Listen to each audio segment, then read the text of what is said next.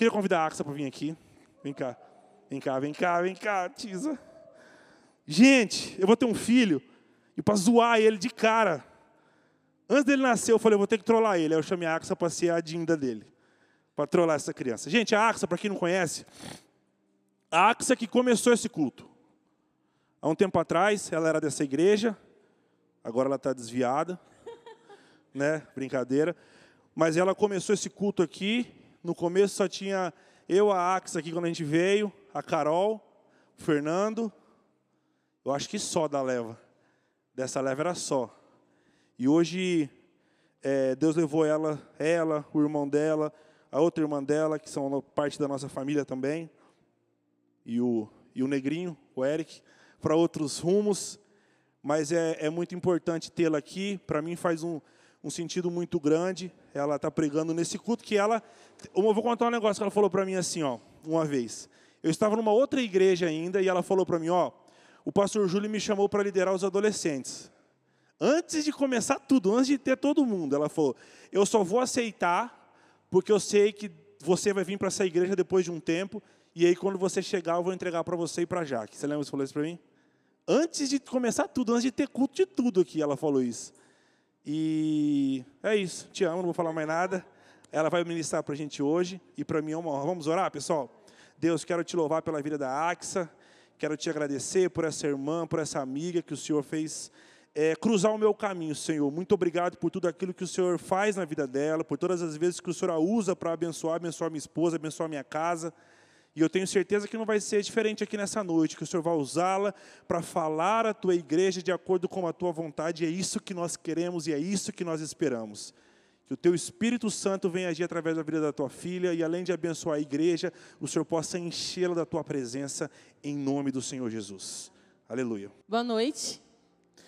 É... Meu nome é Akisa, como ele disse, e é uma honra estar aqui. Eu amo essa igreja, eu congreguei aqui durante alguns anos. O pastor Denise e o pastor Júlio foram meus pastores muitos anos. Sou muito grata pela vida deles, eles são maravilhosos. E ai, meu Deus.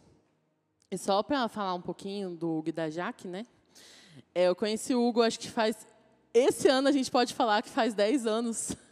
A gente sempre fala que faz 10 anos e nunca faz. Mas esse ano faz.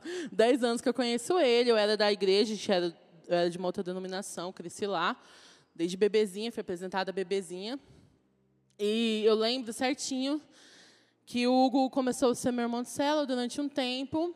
E os nossos pastores foram para outra cidade. E eu não queria, eu estava muito triste, eu não queria ficar com outros pastores, começar tudo de novo. Eu lembro que eu falei para o Hugo, eu vou caminhar com você, porque você é meu amigo, e eu vou ter uma folga. E eu falo que foi uma estratégia de Deus, porque naquele ano, assim, três meses depois, os meus pais se separaram, teve um escândalo na igreja. E eu falo assim que parece, a impressão que eu tive é que Deus estava realmente cuidando de mim. Ele esperou eu me acostumar com o Hugo, poder contar com ele. Então, tudo aconteceu e ele foi e tem sido uma das pessoas mais presentes na minha vida, que mais me ajuda. Depois, assim, de suportar ele muitos anos, Deus me deu a Jaqueline como recompensa. Então, assim, foi uma honra, né? Glória a Deus, que ela veio como um bálsamo e hoje em dia é mais fácil suportar o Hugo, né? Quem conhece sabe. Mas não é sobre isso que eu vou falar. É, hoje à tarde, quando eu estava meditando sobre esse tempo, o Senhor fez subir uma palavra no meu coração, que é sobre o medo. E eu falei, eu lembro, eles me convidaram ontem de madrugada, e eu não levei muito a sério. Eu achei que eles iam esquecer quando eles acordassem. e daí eu estava em casa, e eu falei, será? Daí eu senti no meu coração para falar sobre o medo. E eu fui dormir. Fui dormir, e na hora que eu acordei, tinha uma mensagem da Pati, da Jaque. Daí, eu vi a mensagem, eu falei, cara, é verdade, né? Vou dormir mais um pouco, quando eu acordar, Deus fala comigo. Por que eu estou contando isso? Porque isso nunca aconteceu comigo. Eu fui dormir, quando eu estou dormindo, eu comecei a sonhar. E eu comecei a sonhar com essa música que tocou a última aqui. A tempestade é você, sabe? Gente, eu fiquei sonhando ela o tempo todo. E quando eu, é, eu falei para a Paty, quando Deus falou comigo para falar sobre medo, veio uma passagem na minha mente. Falei, ah, vou falar sobre isso aqui e dormir. No meu sonho, eu estava com essa música, cantando essa música e refletindo sobre a passagem dessa música. E na hora que eu acordei, eu sabia tudo que eu tinha que falar. Então, eu acredito que Deus quer falar com a gente hoje. Vocês acreditam nisso? Que ele, me, que ele falou comigo em sonho. Gente, isso não acontece. então, vamos orar? Vamos orar. Quero que você feche seus olhos.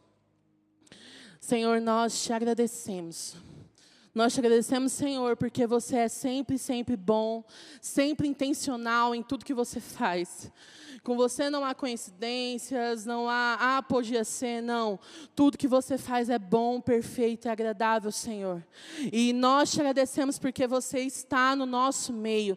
Nós te agradecemos porque você tem algo a comunicar aos nossos corações. E nós declaramos: a nossa mente está cativa, o nosso espírito está receptível, Senhor. O nosso coração está aberto para receber a semente da Sua boa palavra. Que em nome de Jesus Cristo, Cristo, todo medo e culpa saiam deste lugar e que o seu Espírito Santo, o seu Espírito Santo, que diz a sua palavra que onde o seu Espírito Santo está, ali a liberdade. Nós declaramos a liberdade do Espírito sobre este lugar. Você tem todo o controle, Espírito Santo é sobre você, sobre o que você quer fazer.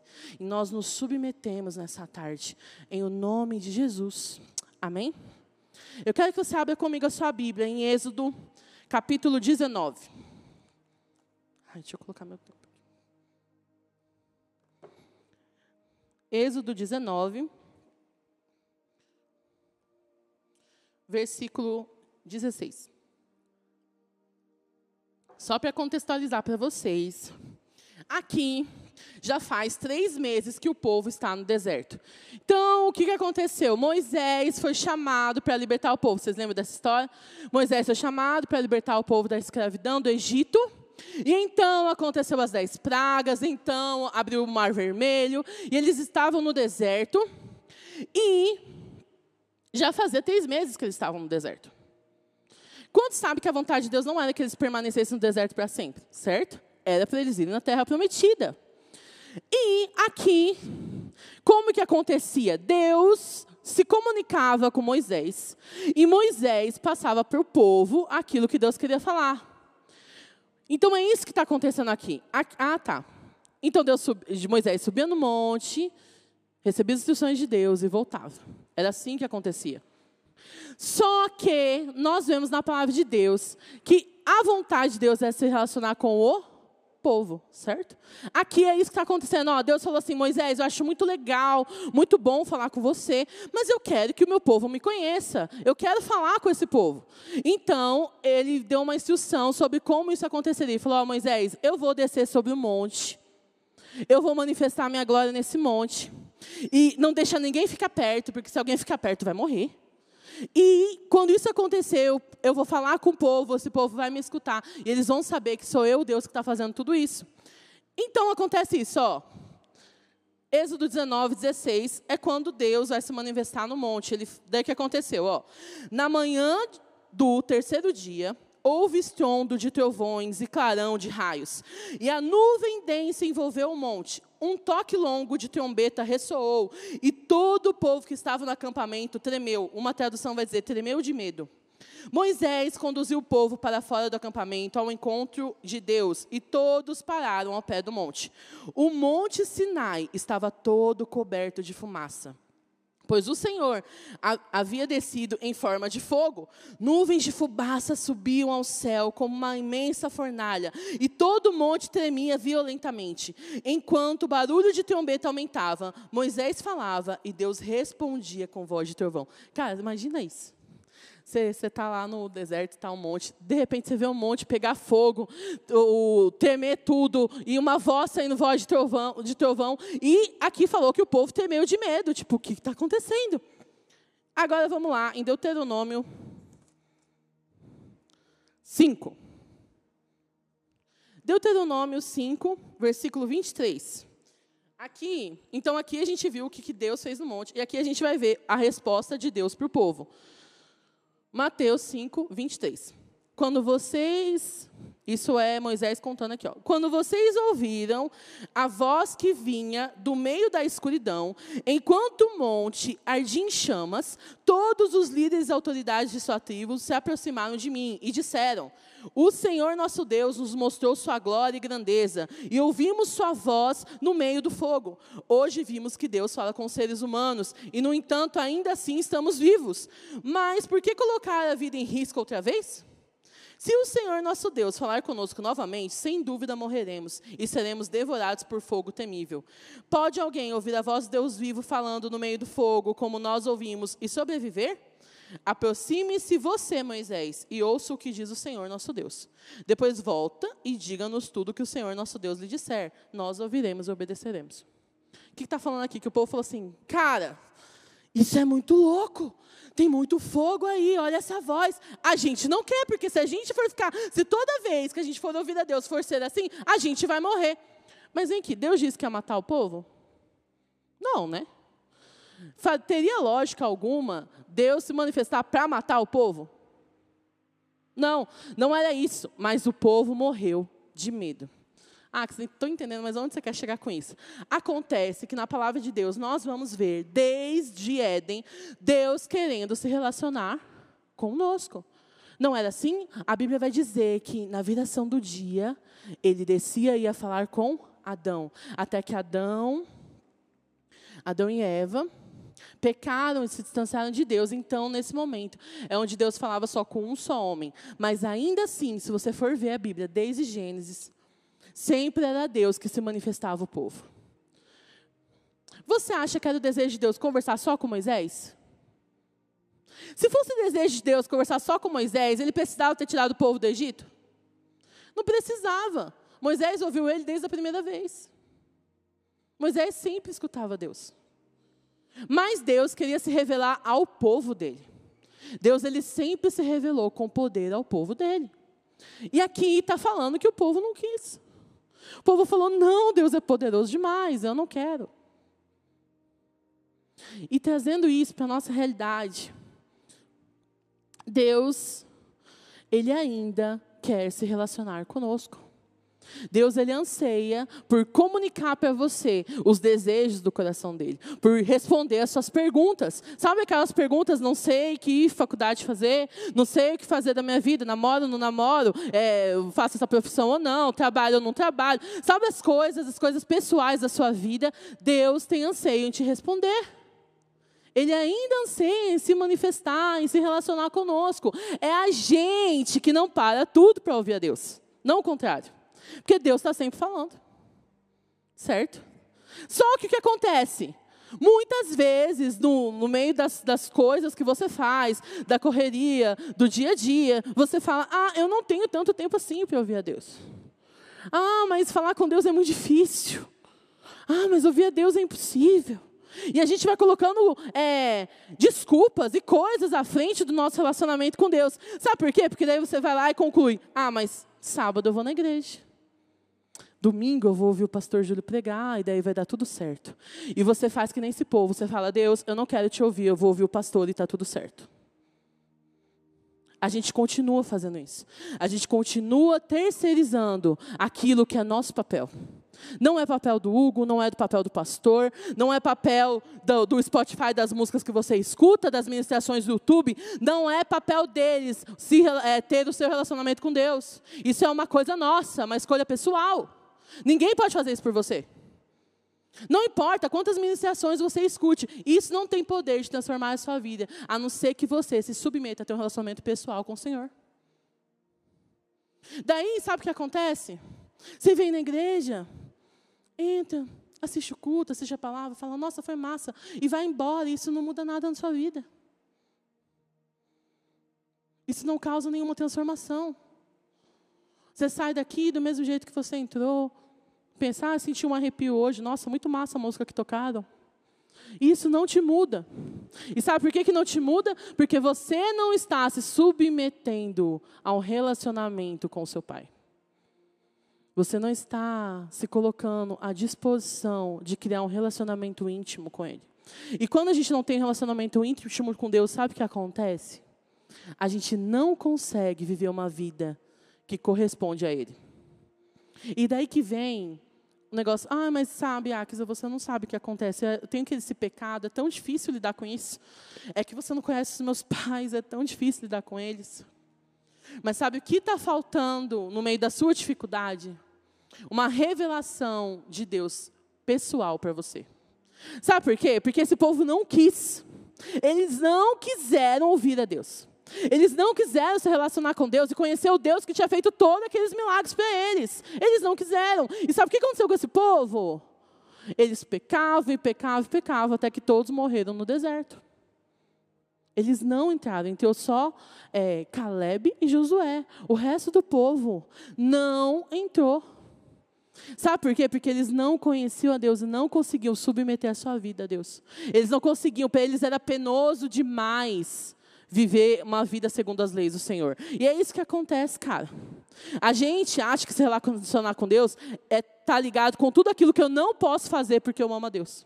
Então eu não posso pecar, eu tenho que ler a Bíblia, eu tenho que isso, eu tenho que aquilo. E daí você fica vivendo uma vida de obrigação, que era exatamente a vida do povo da antiga aliança, que não tinha o Espírito Santo. Eles tinham mandamentos que eles precisavam obedecer. Mas nós não vivemos mais na antiga aliança. Esses mandamentos eram pesados demais, eram difíceis demais? Sim, a Bíblia diz que eram. Mas hoje nós temos o Espírito Santo. Nós vivemos mediante a graça. E não é para eu viver uma vida é, de Deus sem Deus. Tem lógica. Eu me obrigar a não pecar, eu me obrigar a ler a Bíblia, me obrigar a orar sem Deus, tem lógica? Não é para ser uma obrigação. Não é para ser pesado, meu irmão, porque esse tempo de ser pesado já passou. Hoje nós vivemos com o Espírito Santo e ele nos ajuda em todas as coisas. É algumas coisas? Todas as coisas. É para ser fácil, porque é para ser feito com ele. Agora, se eu decido só viver daquilo que eu ouço ministração, daquilo que eu ouço de um, um, aconselhamento, daquilo que eu ouço disso, daquilo, eu vou viver sendo pesado. E vou, e vou dizer uma coisa que você já deve estar percebendo: não vai dar certo. Você não vai conseguir. Você vai cansar. Porque uma vida sem Deus, uma vida de Deus sem Deus é muito pesada. É só princípios pesados. Mas não é para ser pesado, porque é para ser feito com o Senhor. E o fardo dele é leve. É o que diz a palavra de Deus. Então, quando eu não recebo uma revelação pessoal, para mim, não é para os meus pais, não é para os meus amigos, não é para quem eu conheço. Quando eu não recebo uma revelação pessoal de quem Deus é na minha vida, do quão necessitado eu sou da graça dEle, do quanto eu preciso dEle todos os dias. Se eu não vivo assim, como aquela pessoa que sabe que precisa de um Salvador, eu preciso dEle. Se eu não vivo com essa revelação para mim, então, certamente eu vou me cansar e vou parar no meio do caminho. Certamente. Desde Adão e Eva é assim, cara. A Bíblia vai dizer que Deus deu orientação para Adão. Ó, oh, Adão, jardim está tudo aqui, só não come daquela árvore lá. E a Bíblia vai falar que Adão contou para Eva. Nenhum momento você vai ver que Deus foi lá e falou para Eva, Eva, ó, a história é assim. Não, a Bíblia conta que Adão contou para Eva Passou tudo o que tinha acontecido nos dias que ela não existia para ela. E Eva falou: Ah, essa árvore eu não posso comer. E daí, no final das contas, ela foi lá e comeu e deu para Adão, e vocês já sabem essa história. Desde o princípio, quando nós não temos revelação, nós não ouvimos algo da parte de Deus, nós estamos sujeitos a errar e a falhar. Quando eu me contento com aquilo que é pregado aqui, e eu fico a semana toda totalmente alheio a Deus, eu vou te dizer, você está fadado a errar. E a viver uma vida onde, tipo assim, você fica ó, circulando no mesma coisa, no mesmo pecado, no mesma coisa, no mesmo pecado. Sabe o que acontece muitas vezes? A gente não tem. Você perguntar, a maioria das vezes eu escuto isso. Ah, é tão difícil ser constante, Akisa, mas é tão difícil orar todos os dias, buscar Deus todos os dias. É tão difícil me livrar desse pecado. Na hora que eu vejo, já estou vendo pornografia. Na hora que eu vejo, já menti. Na hora que eu vejo, já xinguei. Na hora que eu vejo, já gritei. O que está faltando para você quebrar esse ciclo das coisas que você não consegue fazer é se aproximar da graça de Deus. É se aproximar da ajuda Muitas vezes, quando a gente erra, a, gente, a nossa tendência é querer se afastar de Deus. É querer falar, ah, Deus, deixa eu resolver isso aqui, depois eu volto. Mas, querido, sem Deus a gente nunca vai resolver. O pecado ele não tinha como ser resolvido sozinho, por isso pesou de Jesus Cristo descendo aqui na terra. Se tivesse como a gente dar conta da nossa própria vida sem Deus, Jesus não precisava ter vindo. Mas Jesus veio porque eu e você precisávamos, ainda precisamos de um Salvador. Nós precisamos da salvação que é aperfeiçoada, que nem diz Paulo. Vocês estão entendendo? Vocês estão aqui? Amém? Abre lá comigo em Hebreus 4.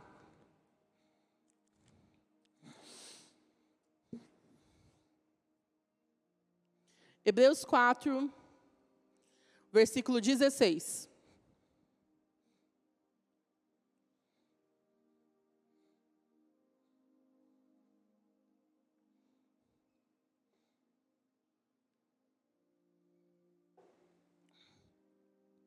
Hebreus 4,16.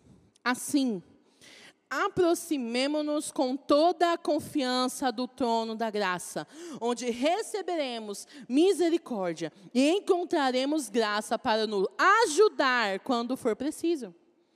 Receberemos misericórdia e encontraremos graça para nos ajudar quando for preciso. Nós hoje não precisamos de outra pessoa. Nós temos livre acesso ao Pai. Você tem livre acesso ao Pai. Jesus conquistou isso. Ele te deu de graça isso. Você tem livre acesso ao trono da graça. Não só isso, como o próprio Espírito agora habita dentro de você. O próprio Espírito Santo de Deus, Deus habitando dentro de você. E você tem livre acesso a Ele todos os dias. Mas a Bíblia fala, aproximemos-nos se aproxima, se achega aqui para você conseguir ajuda. Querido, tudo que Deus podia fazer para mim e para você, Ele já fez. Ele mandou Jesus, Ele refez o caminho. Ele habita dentro de nós. Jesus intercede por nós. Tudo já está feito, a obra foi consumada. O que nós precisamos fazer é nos achegar para desfrutar daquilo que Deus já fez por nós. Isso é sua responsabilidade, é minha responsabilidade, é o nosso papel. Mas o que acontece é que muitas vezes a gente deixa o medo e a culpa invadir os nossos dias. Então você, em vez de olhar para a obra de Cristo, você fica olhando para os seus pecados, para aquilo que você não consegue tratar, aquilo que você não consegue resolver, e você olha e acha que é tão maior, tão maior, que parece até que o sangue de Jesus não vai conseguir dar conta disso. Mas o sangue de Jesus já deu conta de tudo. Ele não precisou da nossa ajuda, ele fez por nós. Ele fez isso por nós. E nós devemos nos achegar a Ele para receber dele ajuda. Então, se você está passando por uma situação onde você não sabe o que fazer, ou por um pecado que você não consegue largar, não consegue, para você é difícil demais. Eu venho aqui para te dizer: se aproxima da graça se aproxima de Cristo, Ele te diz a palavra que a gente acabou de ler, que Ele tem socorro para você. Ele pode te ajudar. O sangue dele ainda é e continua sendo suficiente para apagar todos os pecados. Não é para dar um remendinho, não. Não é para colocar debaixo do tapete. Ele não vai lá e coloca as coisas que você faz debaixo do tapete, meu irmão, para ele se lembrar daqui a pouco. Não, ele vai lá e apaga. Para ele acabou. Quando a gente se chega dele, para ele acabou. O sangue dele ainda é o suficiente para nos dar acesso a ele. Nós precisamos nos achegar ao Senhor. Amém?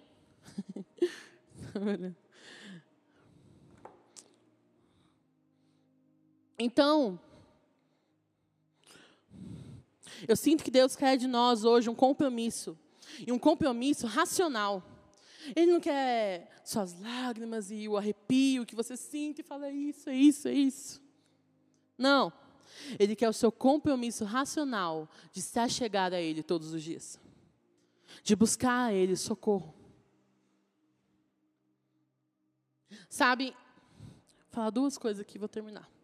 A primeira delas, eu lembro de uma época da minha vida onde eu estava não é lutando assim, porque eu sempre perdia. Mas eu tinha um pecado de estimaçãozinha que eu não conseguia me livrar. Não conseguia.